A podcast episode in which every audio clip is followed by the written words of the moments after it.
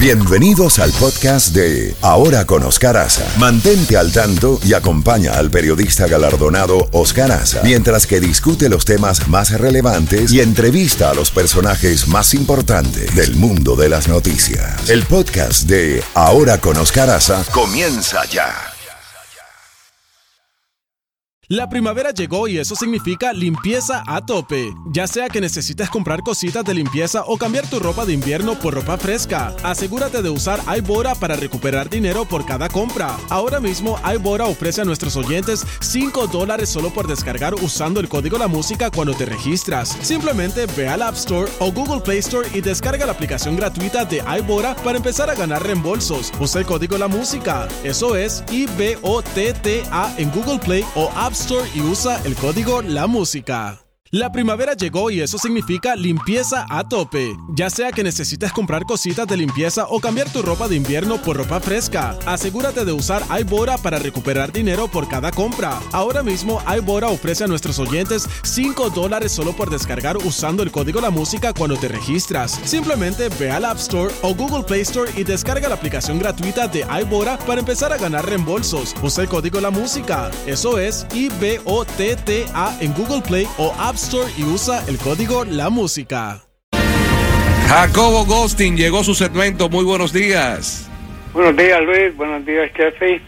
Sí, Buenos días. este segmento, este segmento está cargado a más no dar, así que de antemano te pido reenganche para poder concentrarnos de lleno en, en temas, tanto ahora que, eh, que en el reenganche. Empecemos con ya tenemos la noticia oficial. Gran Bretaña ha escogido a su nuevo primer ministro, se llama Boris Johnson.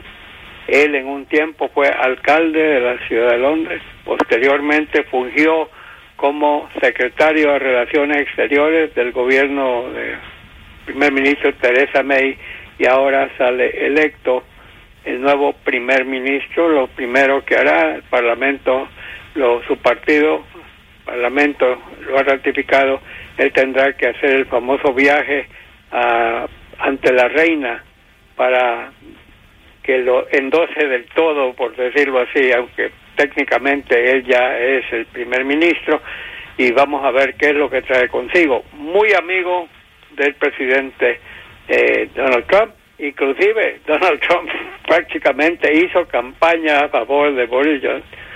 Eh, me acuerdo cuando estuvo en Inglaterra en una visita el, el candidato Trump, recuerdo bien que él estuvo apoyando decididamente a Boris Johnson, son amigos y sobre todo ahora, Luis y con este hecho de que Irán ha detenido un barco con una bandera británica, el presidente Trump se se refirió a eso hace un par de días y dijo que está esperando que su amigo Boris Johnson llegue al poder para juntos eh, poder determinar qué hacer en el caso del barco y en el caso de Irán. El presidente también hizo un repaso de la amistad y de la unidad que ha habido entre los dos países en los últimos siglos.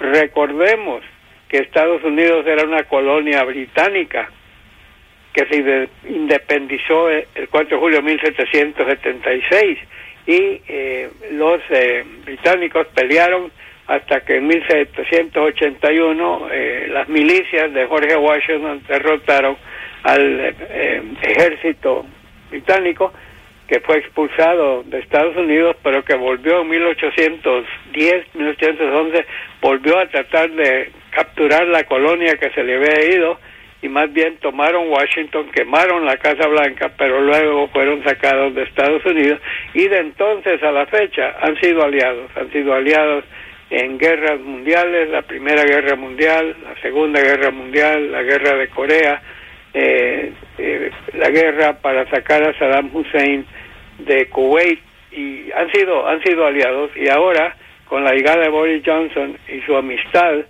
eh, tan intensa con Donald Trump, pues pueden hacer muchas cosas juntos. Sí, la pregunta, Luis, es si lo que van a hacer va a ser bueno o no. Eh, el señor Johnson ha sido uno de los campeones en cuanto a pedir el Brexit, en cuanto a, a que Inglaterra se salga de la Unión Europea. Así que muchas cosas están en el aire, pero creo que la alianza entre Estados Unidos y Gran Bretaña en todo caso se va a poner más sólida. Bueno, el primer ministro del Reino Unido viene con la promesa de romper el estancamiento, como lo dijiste, del proceso del Brexit. Así que vamos a ver, y también abandonar la Unión Europea de todas formas, incluso si no se llega a un acuerdo antes de la fecha límite.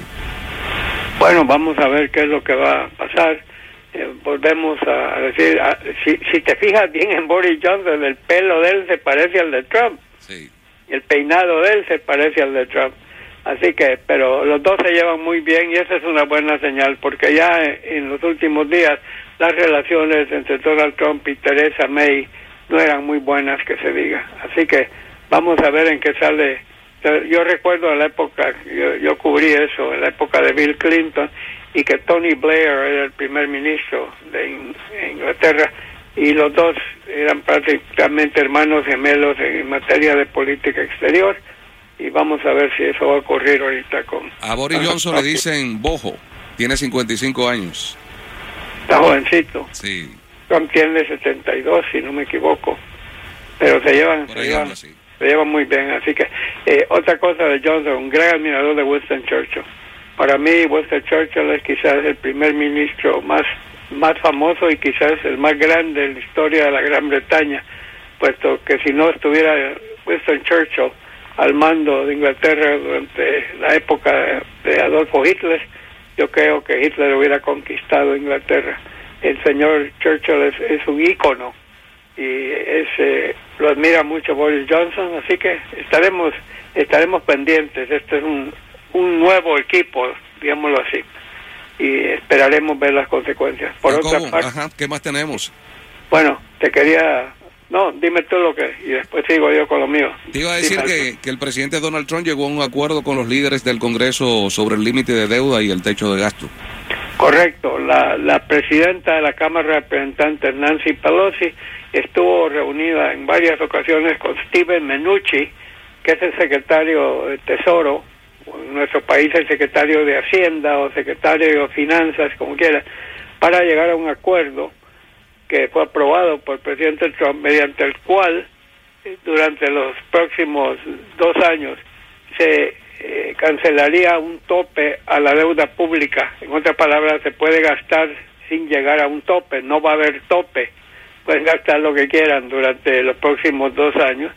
Eh, se, va a haber un aumento a los gastos de defensa, va a haber un aumento a los gastos de varios programas internos. Me supongo yo que eh, una de las cosas en que todo el mundo está de acuerdo es en infraestructura. Eh, en eso se van a poner de acuerdo y, y lo importante de esto es que no van a tener el peligro de que se cierre el gobierno por pleitos relacionados con el presupuesto.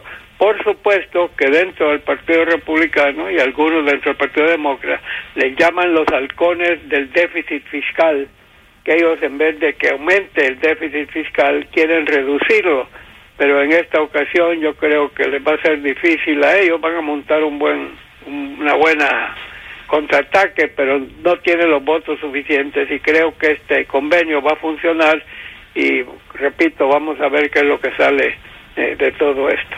¿Qué más eh, tenemos, Bueno, mientras tanto, recordemos que estamos mañana se presenta ante el Congreso nada menos que Robert Mueller el hombre que durante 22 meses fue el fiscal especial de la Secretaría de Justicia investigando al presidente Trump y a su gobierno. La investigación primero tenía que ver con qué papel jugó Rusia en ayudarle a Donald Trump a vencer a Hillary Clinton en las elecciones presidenciales del 2016. El segundo tema es que si ha habido o no obstrucción de justicia de parte del presidente de los Estados Unidos. El señor Mueller manejó un equipo 22 meses, casi los dos años, y presentó un informe de 448 páginas.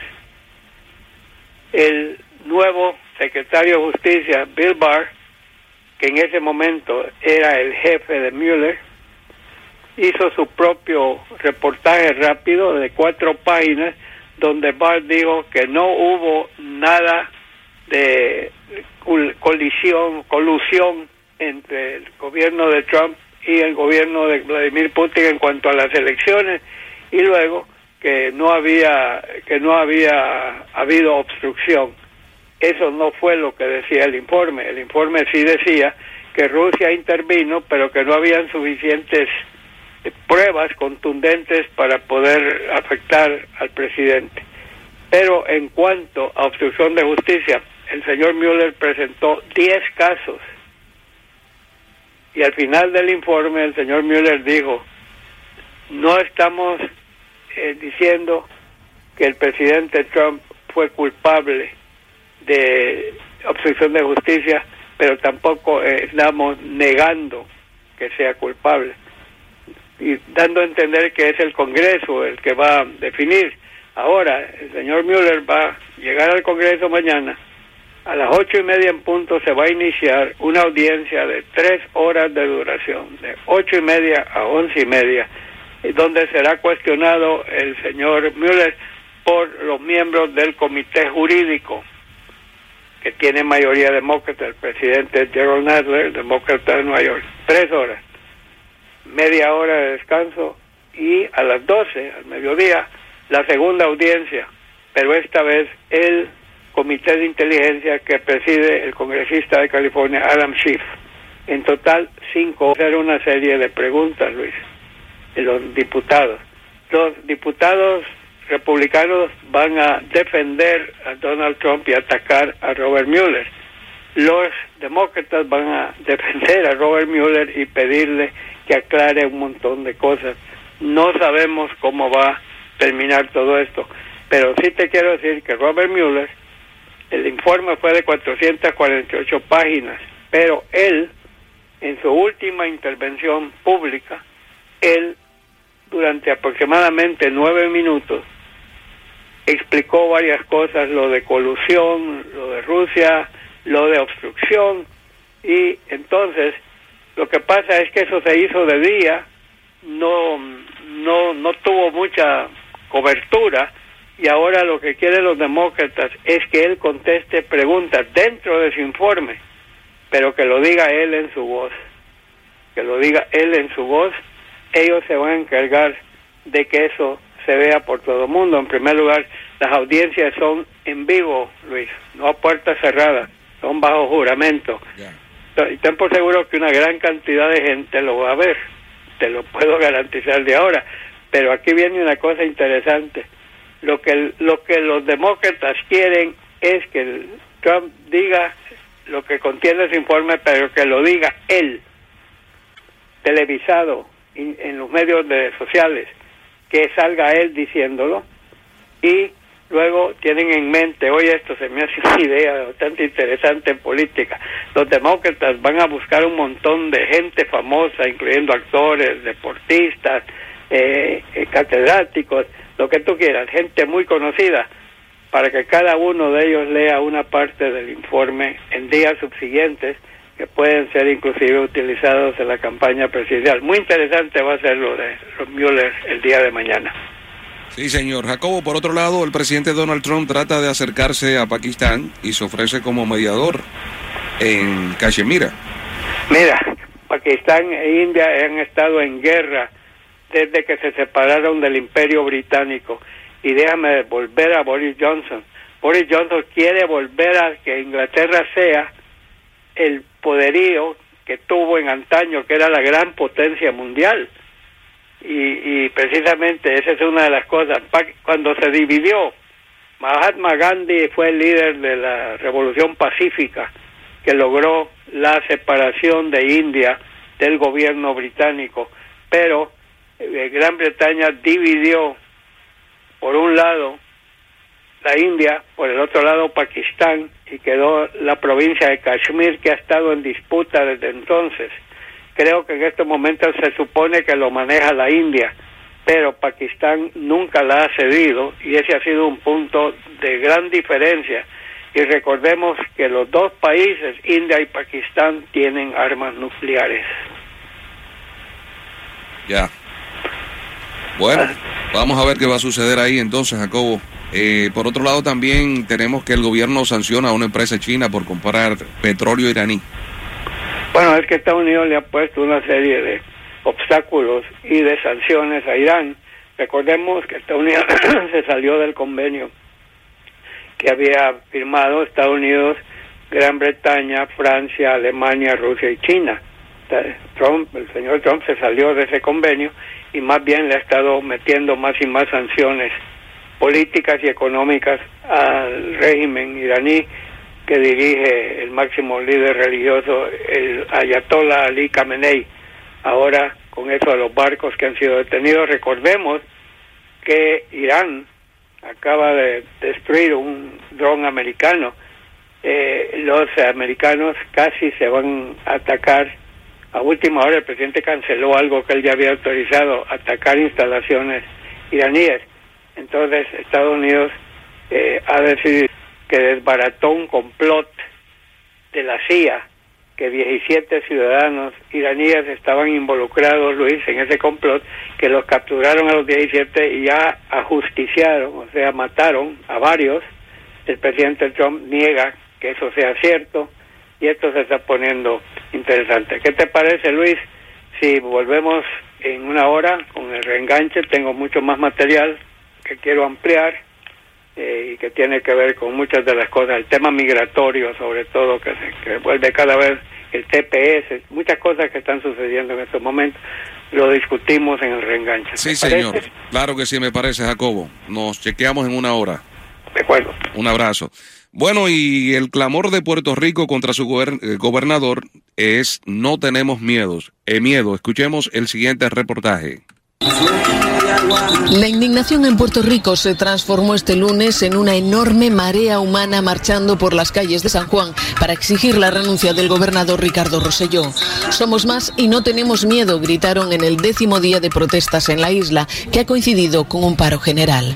Al frente de la movilización, como viene siendo habitual, artistas de primera línea y fama mundial como Ricky Martin, Residente o Bad Bunny, que se han convertido en la voz del enfado de los manifestantes.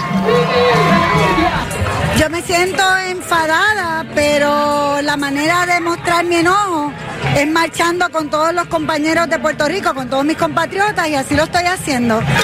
El escándalo del chat de Roselló y su entorno, machista, homófobo, insultante contra figuras de la isla, fue el detonante que ha sacado a la luz un profundo malestar. es momento de que esto pare y que el gobierno no crea que tenemos los ojos vendados y que si las cosas salieron a la luz, salgan a la luz y se limpie este gobierno completo. Dejarle saber a nuestro gobierno que nosotros estamos cansados de la corrupción, que estamos cansados de que nos sigan privando de servicios.